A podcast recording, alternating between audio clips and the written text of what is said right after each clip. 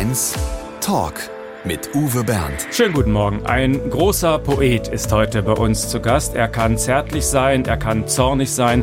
Seine Texte sind politisch und utopisch.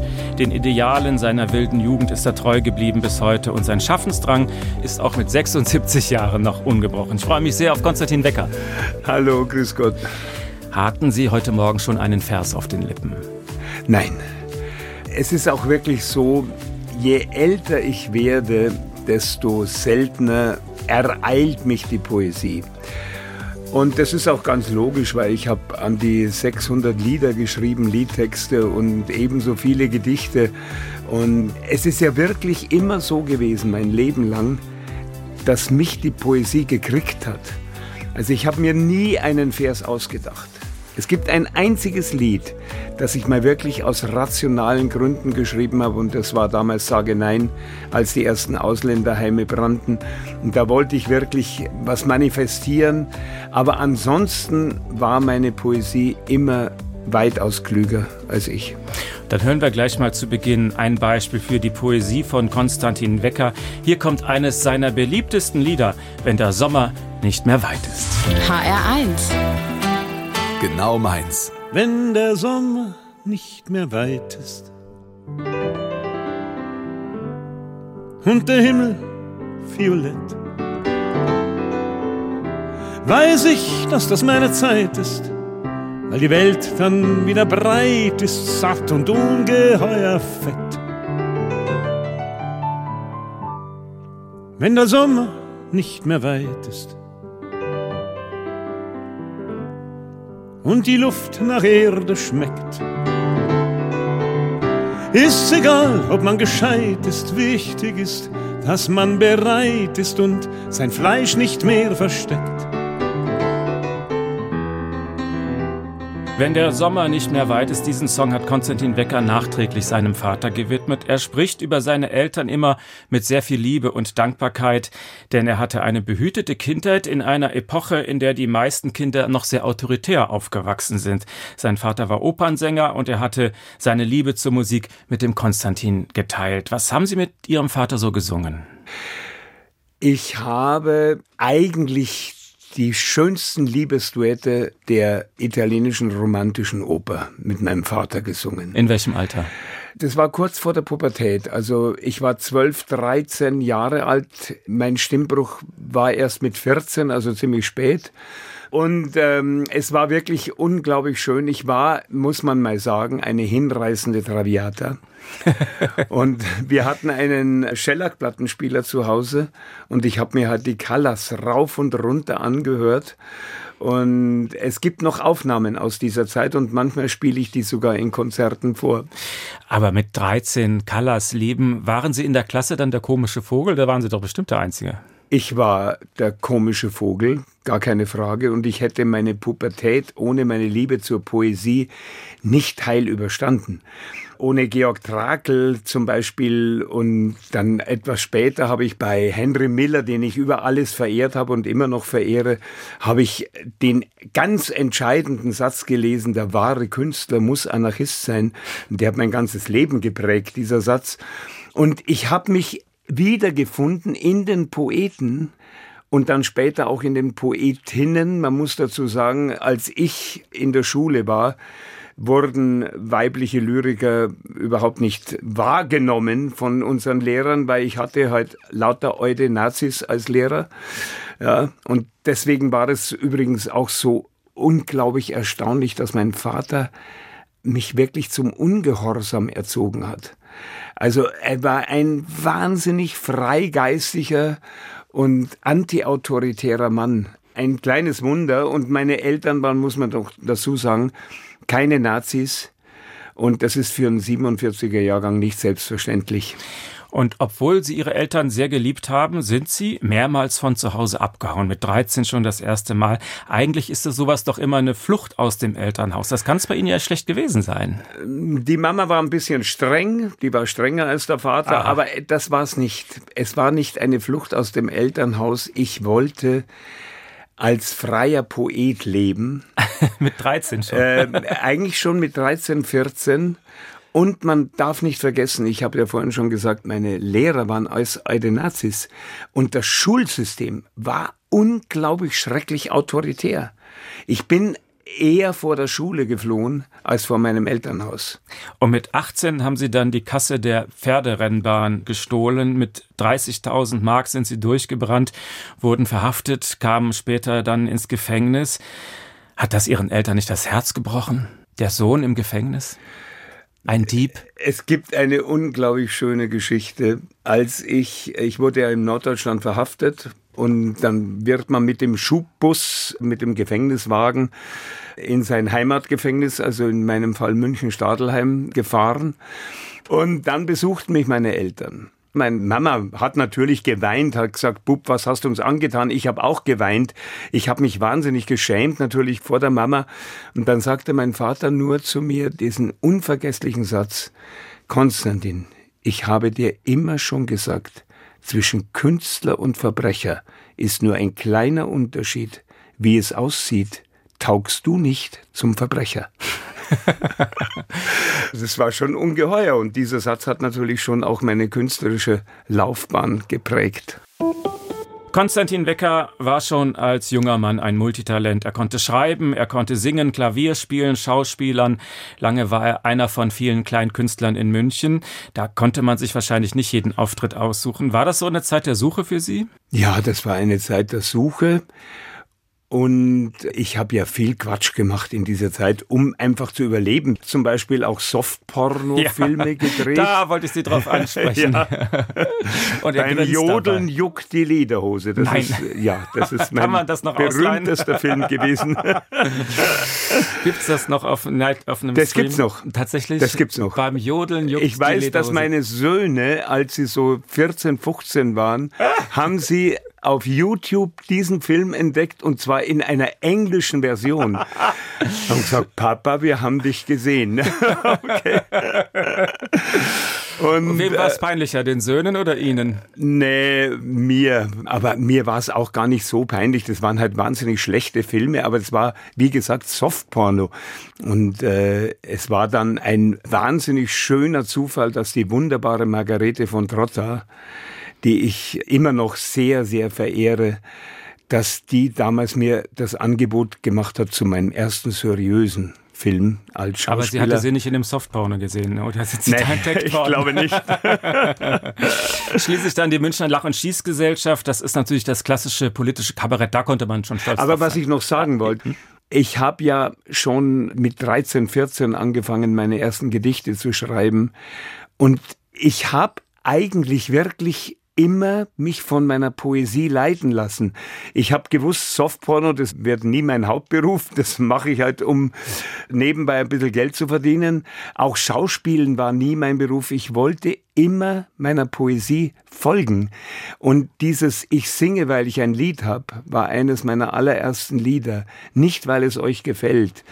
Und dem bin ich eigentlich mein Leben lang treu geblieben. Und wir haben damals gespielt in Kleinkunstbühnen. Da waren wir oft vier Leute auf der Bühne und zwei waren im Publikum. Und ich habe das Programm trotzdem durchgezogen. Und dann haben sie irgendwann einen Song geschrieben, den kennen immer noch alle und der klingt so. Gestern haben sie einen Willi erschlagen und teilt und teilt und teilt wieder bekront. Das ist Willi, der Song, der sie berühmt gemacht hat. Das ist ja nun wirklich kein Hit. Warum wurde das so ein bekanntes Lied? Das ist eher so ein Anti-Hit, oder? Das meiste ist gesprochen. Absolutes Wunder, dass dieses Lied so bekannt wurde. Ich weiß noch, dass die Plattenfirma damals dezent angefragt habe, ob ich das nicht wenigstens kürzen kann oder mit Schlagzeug machen kann oder nicht bayerisch, äh, wie auch Kann ich immer. alles nachvollziehen. Das Lied ist neun Minuten lang. Genau, es, es ist, ist zu lang. Ja, es, ich hätte das auch abgelehnt, glaube ich, oder? Ja. Und äh, vor allem hat die Plattenfirma auch gesagt, es spielt uns kein Rundfunksender. Erstaunlicherweise wurde es dann doch gespielt. Ich weiß es nicht. Es ist die Geschichte von einem Mann, der erschlagen wird von Neonazis und es ist fast eine wahre Geschichte. Es ist eine authentische Geschichte. Das Einzige ist, dass, das habe ich ja vor vielen Jahren schon mal aufgedeckt, dass mein Freund nicht erschlagen wurde, sondern nur geschlagen. Also er hat überlebt. Sein Tod ist eine poetische Überhöhung gewesen in diesem Lied, aber sonst stimmt jedes Wort und jedes Wort ist erlebt worden so. Ist es deshalb so erfolgreich, weil es eines der ersten Anti-Rechts-Lieder war, das viel Aufmerksamkeit Ich glaube, es hat die Menschen einfach berührt. Und ich weiß noch genau, also in diesem Fall weiß ich wirklich noch, wo und wann ich es geschrieben habe. Wir haben geprobt mit dem Team Musikon, mit unserer damaligen Band. Und dann war eine Pause und im Nebenraum stand ein altes Klavier. Und da habe ich praktisch in der gleichen Zeit, so lang wie er dauert, diesen Willi geschrieben, habe ihn dann meinen Musikern vorgespielt und habe noch zu ihnen gesagt, ich glaube, das ist nix, das ist viel zu persönlich, das interessiert doch niemanden. Und dann habe ich an der Reaktion meiner Musiker gemerkt, wie die geblättet waren. Und dann haben die gesagt, das müssen wir unbedingt auch auf der Bühne machen. Konstantin Wecker in HR1. HR1 Talk. Mit Uwe Bernd und Konstantin Wecker. Jetzt bin ich sehr gespannt auf Ihren privaten Musikgeschmack. Also zu Hause hören Sie hauptsächlich Klassik. Ja. ja. Mozart, ja? immer noch und immer intensiver Mozart. Und wen ich seit vielen Jahren entdeckt habe von den neuen Komponisten ist Arvo Pärt, den ich über alles verehre. Das ist eine sehr spirituelle Musik und eine großartige Musik. Für uns haben Sie jetzt Joe Cocker ausgesucht. Ja, den habe ich immer geliebt. Delta Lady. Warum dieses Lied? Warum dieses Lied?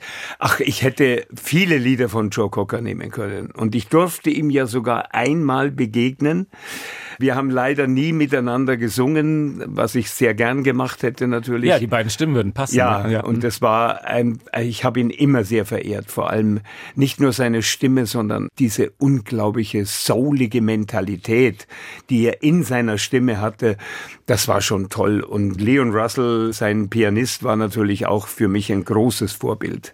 Und der spielt auf diesem Titel auch. Delta Lady von Joe Cocker für Konstantin Wecker.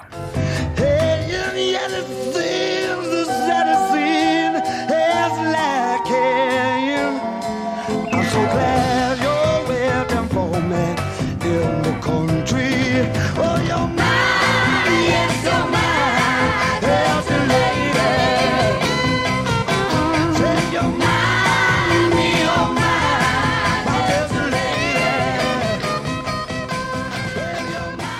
Konstantin Wecker ist auch mit 76 Jahren viel auf Achse. Utopia heißt sein aktuelles Programm und auch seine Platte. Am 4. November zum Beispiel spielt er in Mannheim, am 29. November in Frankfurt. Und der Name ist Programm Utopia. Also die Utopie der herrschaftsfreien Welt ist etwas, was Sie auch heute noch erstrebenswert finden?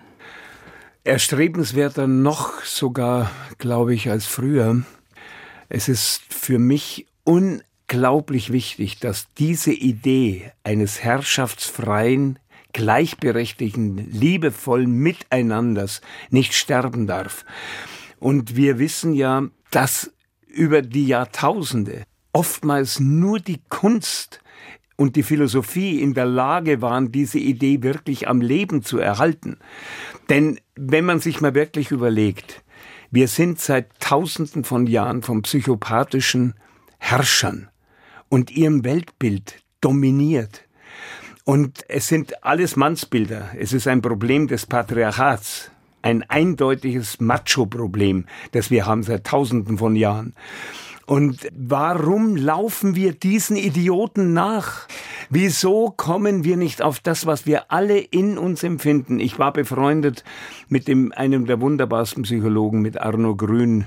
Und der hat mir noch kurz vor seinem Tod mit über 90 hat er gesagt, Konstantin, glaub mir's, der Mensch ist nicht schlecht. Die Herrschenden wollen immer sagen, dass er schlecht ist, weil sie brauchen das, um ihn zu beherrschen. Aber was hilft ihm das? Also der Kern der Utopie ist ja, dass sie eben nicht Wirklichkeit wird. Oder wozu dann die Utopie? Das ist nicht wahr. Die Utopie wird natürlich Wirklichkeit, aber sie ist immer im Werden. Sie ist kein festes ideologisches starres Bild. Der Grund, warum ich ein alter bekennender Anarcho bin, ist vor allem, weil ich mich immer schon gegen Ideologien gewehrt habe. Ideologien wurden meistens übrigens auch wieder von Männern erfunden und es war etwas und ist etwas, an das müssen wir uns halten mit Gehorsam. Und ich war nie bereit, irgendeiner Ideologie zu folgen. Ich weiß noch die wunderbare, äh, Sie sind zu jung, aber Sie haben die 68er Zeit nicht in dieser Form erlebt, natürlich ja. wie ich. aber das war ja eigentlich eine grundanarchische Bewegung am Anfang. Und dann kamen in den 70ern und Ende der 70er kamen die großen Chefideologen. Es war die KPDML, die KPD, die ML, die Marxisten, Leninisten, die Maoisten. Ach Gott, was hat Mao für einen unglaublichen Schrott zusammengeschrieben, teilweise. Und man musste dem folgen. Und die haben ja zum Teil meine Bühne gestürmt damals. Ja. Also das heißt, und Ideologie, ihr Weltbild verkünden. Ideologie haben sie immer schon abgelehnt, aber die Ideen nie.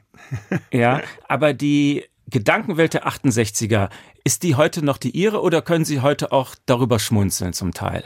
Nein, die eigentliche Gedankenwelt der 68er, dürfen wir ja nicht vergessen, bestand ja darin, wir wollten einfach die alten Nazis vertreiben aus ihren Posten. Und das war eine unglaublich wichtige Aufgabe. Und natürlich sehe ich das immer noch als eine wichtige Aufgabe. Konstantin Wecker über seine Utopien. Und jetzt kommt das Ganze nochmal in gesungener Form. Hier kommt der Titelsong zu seiner aktuellen Tour Utopia. Stellt euch einmal unsere Welt vor, ohne Krieg, ohne Gewalt, ohne Bosse, ohne Herrscher. Jeder ist dem anderen Halt, ohne Ehrgeiz ungehetzt. Alle leben nur im Jetzt, ohne Ehrgeiz ungehetzt alle leben nur im Jetzt. Der HR1 Talk mit Konstantin Wecker und ich habe nun eine Überraschung für Sie. Ich bin sicher, dass Sie sich über diese Dame am Telefon freuen werden, denn ich freue mich auch, dass sie mal wieder bei uns in der Sendung ist. Schönen guten Tag, Frau Überraschungsgast. Ja, guten Morgen. Ich bin ein bisschen ich bin selber überrascht. Ich bin nicht nur ein Überraschungsgast, sondern bin auch selber überrascht. Konstantin, hier ist die Senta. Mein. Gott, Und ist das schön. Auch Senta, grüß dich. Ja. Senta Berger, ich, die wunderbare Senta Berger und Konstantin Wecker, dazu fällt mir vieles ein. Aber das Erste, was mir natürlich einfällt bei Senta Berger und Konstantin Wecker, das ist natürlich Key Royal. Und dazu hat der die Musik geschrieben, das klang so.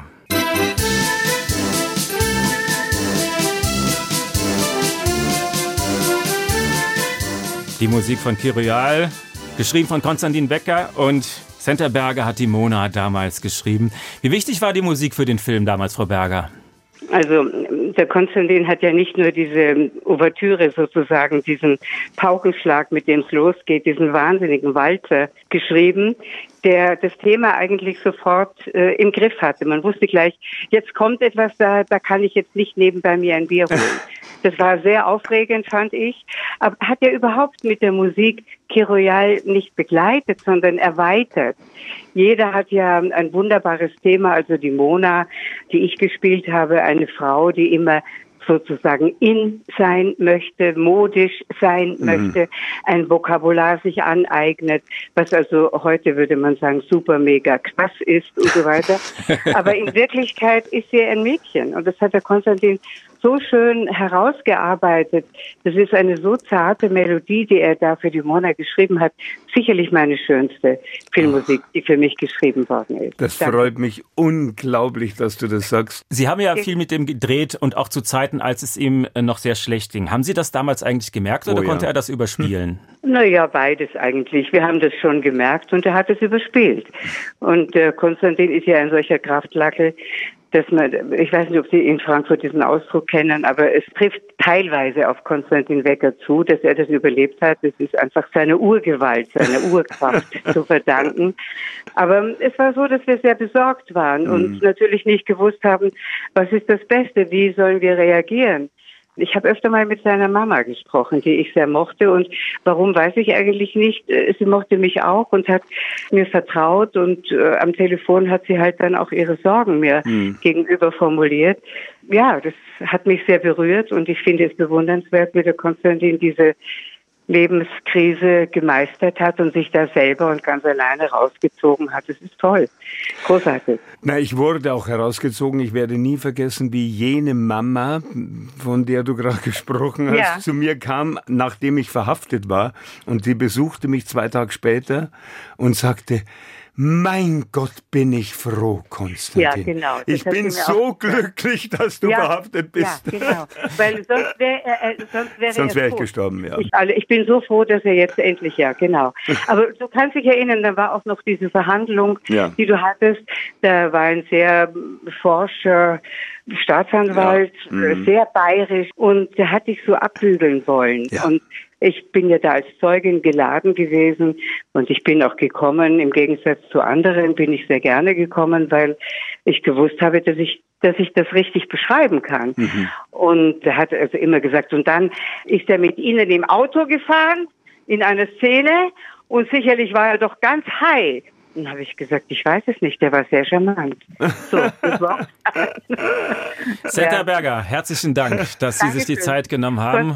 Ich danke dir ganz herzlich und ich hoffe, dass ich dich irgendwann bald mal ja. wiedersehe und in den Arm okay. nehmen kann.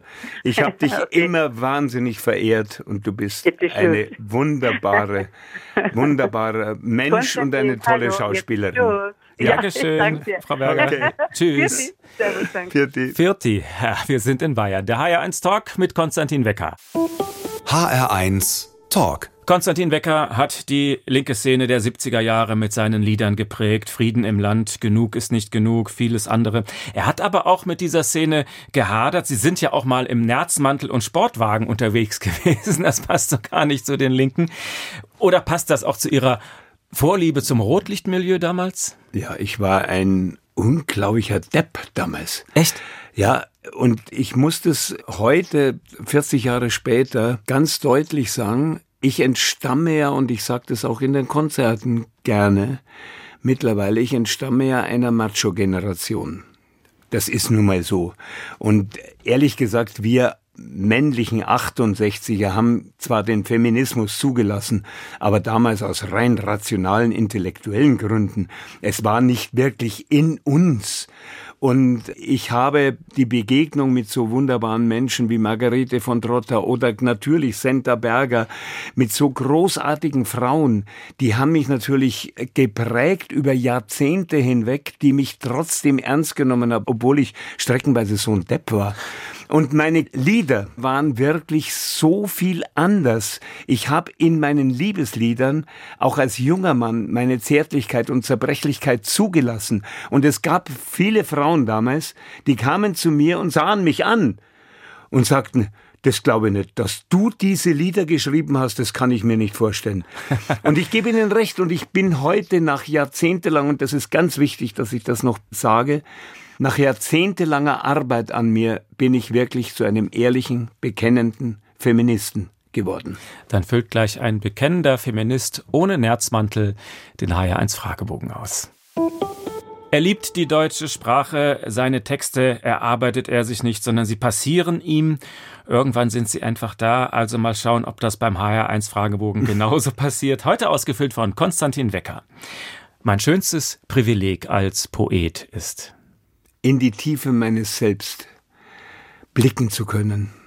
Von meinen Kindern habe ich gelernt, Ihr wart mir doch nur geliehen, ich wollte euch nie erziehen, erziehen zu was? Zum Ehrgeiz, zur Gier, zum Chef im richtigen Lager, ihr wisst es, ich habe ein großes Herz für Träumer und Versager. Das ist für mich das Wichtigste, was ich gelernt habe von meinen Kindern. Bitte macht eure Kinder nicht zu Christian Lindners, sondern lasst sie wirklich auch Versager sein und lasst sie vor allem träumen und lernt von ihren Träumen. Oftmals sagen wir in der Erziehung, hör auf zu träumen. Das ist falsch. Die Kinder sollten uns sagen, träum endlich, Papa.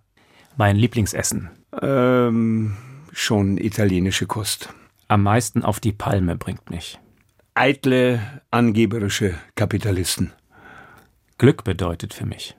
In sich selbst zu ruhen, jeder Augenblick ist ewig, wenn du ihn zu nehmen weißt. Das Schwierige an der Demokratie ist, dass sie in den meisten Fällen nur so heißt und dass wir unglaublich darauf achten müssen, dass das, was wir ihr immer andichten, dass es auch wirklich bewahrheitet wird. Bereut habe ich. Meine unglaublichen Dummheiten, die ich in meinem Leben begangen habe. Vieles habe ich bereut und bereue ich immer noch. Ich würde gerne mal einen Abend verbringen mit Dostoevsky? mein größter Flop war. Ich habe so viele Flops, Flops gehabt. Meinst du jetzt beruflich oder ähm, hm, überhaupt im Leben? Das Leben interessiert mich in diesem Fall mehr als der Beruf. Ja, ja. ja zum Beispiel, ich glaube, sowas wie mein Nerzmantel war sicherlich der größte Flop. Einer der großen, auf jeden Fall.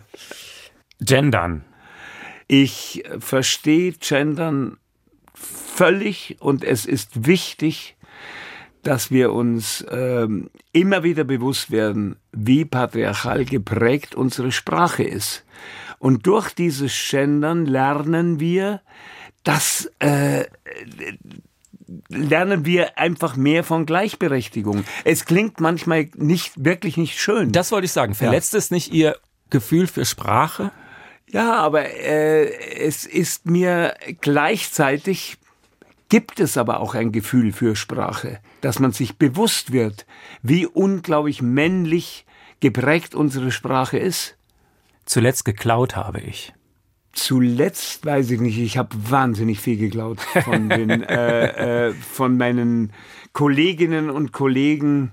Ich habe so viel Gedichtzeilen geklaut. Ach so. Ja, das war mein größter Diebstahl. Naja, gut, äh, wenn man Geld nimmt, dann war es damals... 30.000 Mark von der Pferderennbahn. die 30.000 Mark von der Pferderennbahn. Aber ich habe mir damals schon gesagt, und das sage ich heute auch, das war doch sowieso unsauberes Geld. Also. Reinhard May. Ich bewundere und liebe Reinhard und ich bin gerade im Kontakt mit ihm. Wir wollen zusammen noch mal was machen und ich finde ihn großartig und sein Lied Nein, meine Söhne gebe ich nicht ist eines der wichtigsten pazifistischen Lieder, die ich kenne und er ist ein vor allem so ein unglaublich liebenswerter Kollege. Also der Reinhard war und ist ein so reizender Mensch. Das kann man nicht von allen auch bewunderten Kollegen sagen. Aber beim Reinhard stimmt's wirklich. Jetzt wollen wir ein Lied hören, das Sie sehr wichtig finden und das Sie gemeinsam mit Hannes Wader und Reinhard oh, May ja. geschrieben haben. Es ist an der Zeit, heißt es. Der Hannes hat's geschrieben, ich hab's gesungen, gemeinsam mit Hannes und Reinhard. Das hören wir jetzt. Dann kann es geschehen, dass bald niemand mehr lebt niemand, der die Milliarden von Toten begräbt. Doch längst finden sich immer mehr Menschen bereit, diesen Krieg zu verhindern. Es, es ist an der Zeit, ja auch dich haben sie schon genauso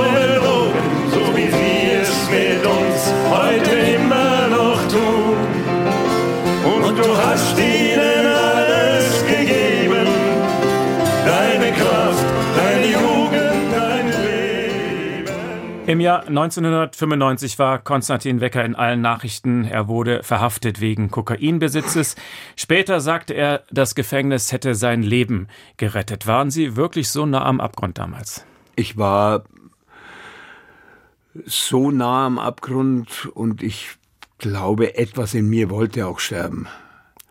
Äh, äh, das ist, ich muss immer eins dazu sagen, ich bin nach wie vor dagegen, Süchtige zu verhaften und zu kriminalisieren. Das wollte ich gerade fragen. Ja, ich bin dagegen. Ja, In meinem Fall war es einfach eine Rettung, weil ich vom ersten Tag an das als Chance wahrgenommen habe, wirklich aufzuhören. Wie man weiß, kann man auch im Knast Drogen besorgen.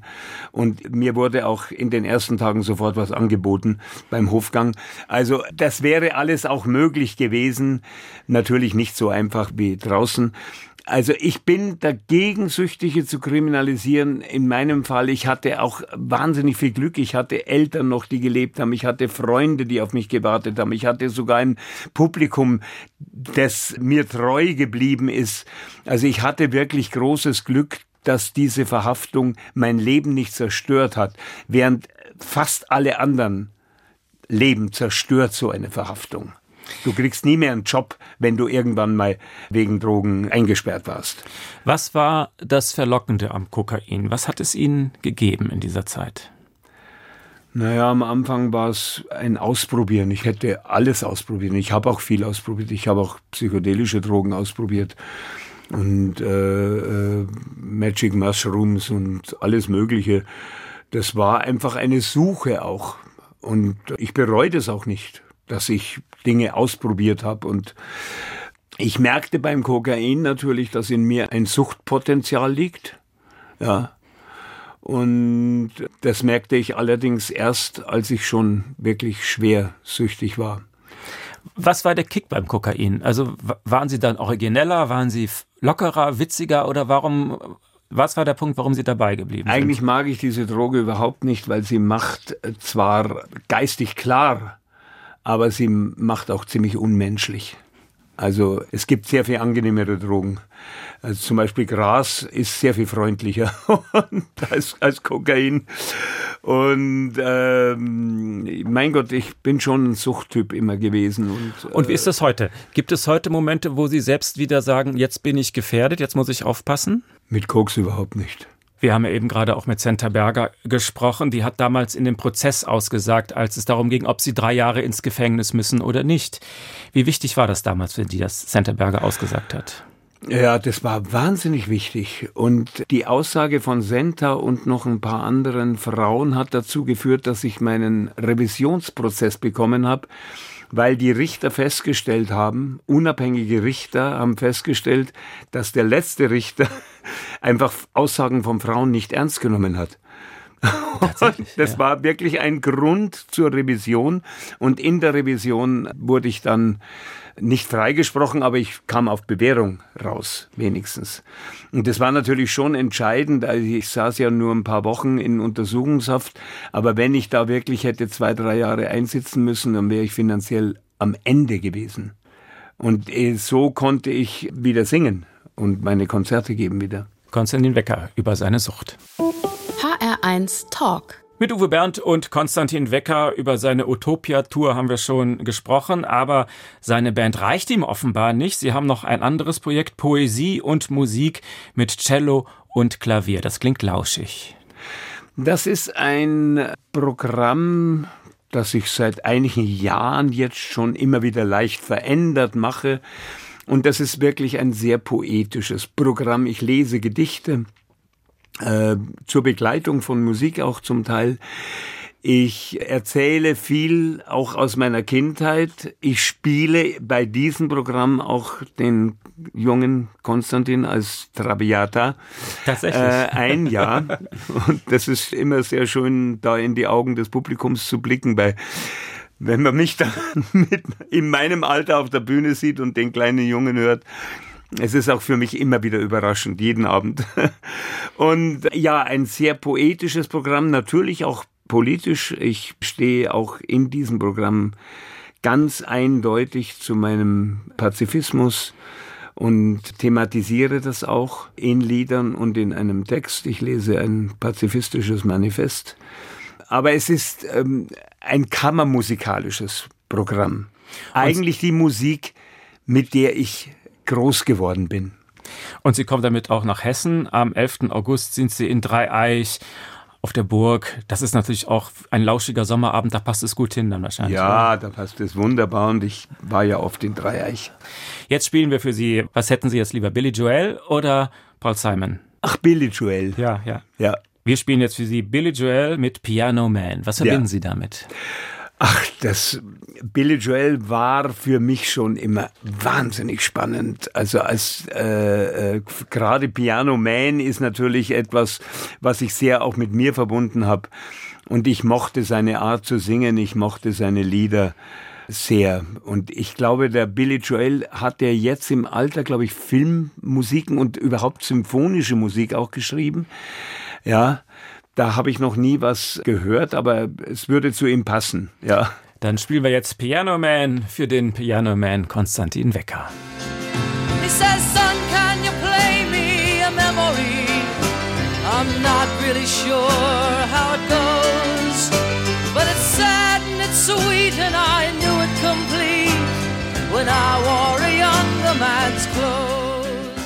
Ich musste mal wieder an meinen alten Mathelehrer denken, dessen Lieblingsspruch war immer, wer in seiner Jugend nicht links ist, der hat kein Herz, und wer im Alter immer noch links ist, der hat keinen Verstand. Was würden Sie meinem Mathelehrer darauf antworten, Herr Wecker? Dass es einfach ein saudummer Satz ist. wirklich ein, ein, ein mega kapitalistischer Satz und äh, natürlich muss man und ist man in der Jugend links oder anarchisch, aber man sollte lernen, es im Alter zu bleiben. Frieden schaffen ohne Waffen ist ja seit der Wiederbewaffnung das Credo der Friedensbewegung. Jetzt erleben wir, wie Wladimir Putin ein freies Land überfällt. Ohne unsere Waffen würde es die Ukraine längst nicht mehr geben. Trotzdem sind Sie dagegen, Waffen zu liefern? Weil ich der Meinung bin, dass diese Idee auch nicht und niemals aussterben darf, denn sonst wird die Menschheit nicht überleben. Es gibt übrigens auch eine ukrainische pazifistische Bewegung. Und was man nicht vergessen darf, in der Ukraine ist es nicht erlaubt, den Kriegsdienst zu verweigern. Also man muss in den Krieg ziehen. Ebenso in Russland. Es gibt auch eine russische pazifistische Bewegung. Und es gibt viele äh, Desertierende, für die ich mich übrigens einsetze. Und äh, wenn wir nicht endlich anfangen, wirklich ohne Waffen Widerstand zu leisten, dann wird die Menschheit nicht überleben. Es ist schauerlich, was im Moment passiert. Kann man Putin stoppen ohne Waffen? Natürlich mit Gesprächen und immer schon hätte man es können. Man Aber hat es glauben nie Sie ernsthaft, man probiert. könnte mit Putin reden? Ja. Und- natürlich, man kann Gespräche führen. Ich kann überhaupt nicht verstehen, wie man immer wieder die ganzen Leute, alle die Leute, die hier so vehement für Waffenlieferungen sind, ziehen die denn selbst in den Krieg? Keiner von denen. Und das macht mich so wahnsinnig wütend. Ich könnte ja noch verstehen, wenn jemand in Uniform vor mir steht und sagt, ich gehe jetzt in den Krieg. Ich würde es nicht tun, aber ich kann es verstehen. Ich habe noch einen gewissen Respekt davor. Aber diese ganzen Menschen, die so nach Waffenlieferungen brüllen, Sie ziehen nicht in den Krieg, sie schicken andere zum Morden und ermordet werden. Und es war immer schon so und es wird immer so bleiben und ich mache da nicht mit. Und selbst in dieser Situation, wo wir sehen, dass ein Land überfallen wird, das sich wehrt, dass es Recht hat, sich zu wehren. Ist denn, haben die Amerikaner den Irak nicht überfallen? War das das, ist das das einzige Land, das überfallen wird? ja, aber jetzt Gibt es nicht immer Aggressoren Klar, gibt beim es die. Krieg? Logisch gibt es die. Ja. ja, ja. Also, dann würde Ihrer Meinung nach, müsste man immer wieder mit Waffen weiter antworten. Wann stoppt man es? Wann beginnt endlich wirklich eine pazifistische, breite Bewegung? Es gab Versuche in der Ukraine und die haben sogar funktioniert, wo Menschen mit weißen Fahnen auf russische Panzer zugelaufen sind. Sie sind nicht abgeschossen worden, die Panzer haben abgedreht. Das wird nur nie berichtet hier in den Medien. Und ich lese auch hier ganz wenig von ukrainischen pazifistischen äh, Denkerinnen und Denkern. Ja? Wieso wird der Pazifismus einfach völlig ausgeklammert? Weil es auch wieder noch dazu um Geld geht. Ich möchte nicht wissen, wie viel Rheinmetall im Moment, wie viel Milliarden Rheinmetall verdient. Und es sind schreckliche Milliarden, grauenvolle Milliarden. Und ich empfehle allen Zuhörerinnen und Zuhörern, Stefan Zweig zu lesen, Die Welt von gestern. Es ist ein Buch, ein autobiografisches Buch aus seinen Erlebnissen vor dem Ersten Weltkrieg. Und es lässt einen erschaudern, die Nähe zu dem, was wir jetzt erleben. Konstantin Wecker in HR1. Eigentlich könnte Konstantin Wecker schon seit zehn Jahren in Rente sein, doch ein Leben ohne Musik und Arbeit kann er sich vermutlich nicht vorstellen, oder? Ich kann mir es jetzt noch nicht vorstellen. Ich weiß nicht, wie das in ein paar Jahren wird und ich bin ja im Moment noch von dem Glück gesegnet, auf einer Bühne stehen zu können und die Stimme macht auch noch mit. Keine Ahnung, wie das in ein paar Jahren sein wird, aber die Begegnung mit den Menschen ist mir nach wie vor unglaublich wichtig. Und äh, ich weiß, dass Kunst Mut machen kann. Ich habe es selbst erlebt als jemand, der sich immer, mein ganzes Leben lang, von Künstlerinnen und Künstlern hat Mut machen lassen. Und ich erlebe es sehr an der Reaktion meines Publikums, wenn sie zu mir sagen, ich hätte ihnen oft über Jahrzehnte hinweg Mut gemacht, zu sich selbst zu stehen. Also nicht wieder irgendeiner Ideologie hinterherzulaufen, sondern zu sich selbst zu stehen. Ich hatte einen ganz reizenden Brief mal, der ist so stellvertretend für viele andere. Lieber Herr Wecker, meine Familie und alle haben mich ausgelacht, weil ich so mich für Geflüchtete einsetze. Jetzt war ich in Ihrem Konzert. Ich verspreche Ihnen, ich engagiere mich weiter. Und das gibt Ihnen dann wieder Mut, ja? Ja. Ja, ja, ja. da strahlen seine Augen. Ja. Sie sind Spätvater geworden, Ihre Kinder sind inzwischen erwachsen. Konnten Sie die Kindheit Ihrer Kinder genießen? Ich konnte sie so genießen und es war im Nachhinein gesehen, glaube ich, wirklich die schönste Zeit meines Lebens. Ich konnte mit ihnen erleben, wie die Welt neu betrachtet wird. Und äh, das war so wunderschön und sie haben mir so viel gezeigt und ich lese ab und zu eine Stelle aus meiner Biografie, nur als ein Beispiel, wo ich erzähle, ich war stocksauer, weil es hat geschneit und ich musste raus. Und dann stellt sich mein Bub neben mich und sagt zu mir mit strahlenden Augen, Papa, es schneit. Und da habe ich gemerkt, wie wir nicht mehr in der Lage sind, wirklich die Schönheit einer Schneeflocke zu betrachten, weil wir so gejagt sind von Terminen und irgendwelchen anderen Gedanken. Und Kinder können das. Wie oft ist Ihre Familie noch zusammen? Sie haben ja jetzt mehr Zeit für Ihre Frau als früher wahrscheinlich, wo Sie mehr auf Ja. Tournee waren. Ja, wir sehen uns oft und wir sehen uns, wenn wir uns sehen, sehr intensiv.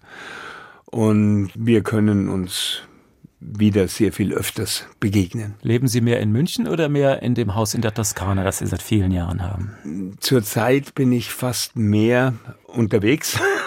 Wegen der Tour schon wieder. Wegen der Tour. Aber äh, ich bin schon oft auch äh, in der Toskana und ich liebe ja äh, diesen italienischen Fleck, an dem ich sein darf seit 40 Jahren jetzt schon. Das ist Natur pur. Ich bin unter, unter Olivenbäumen und äh, mir gegenüber, meinem Arbeitszimmer gegenüber, ist mein Maulbeerbaum. Und ich habe den ja schon lange verdächtigt, dass er eigentlich in den letzten 40 Jahren all meine Gedichte geschrieben hat. Er ist 250 Jahre alt, sehr viel weiser als ich.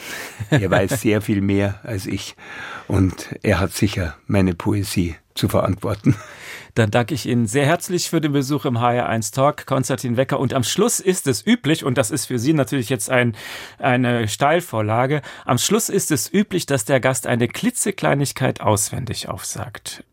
Jeder Augenblick ist ewig, wenn du ihn zu nehmen weißt, ist ein Vers, der unaufhörlich Leben, Welt und Dasein preist, alles wendet sich und endet und verliert sich in der Zeit. Nur der Augenblick ist immer, gib dich hin und sei bereit. Wenn du stirbst, stirbt nur dein Werden, gönn ihm keinen Blick zurück. In der Zeit muss alles sterben, aber nichts im Augenblick. Sehr schön. Das war jetzt von Ihnen oder? Das War von mir. Das war von Ihnen. Ja, sehr schön. Mit diesen Worten gehen wir in den Sonntag. Mein Name Uwe Bernd. Wir beide wünschen einen schönen Sonntag und bis bald. Dankeschön, danke fürs Zuhören und auch einen schönen Sonntag. HR1, genau meins.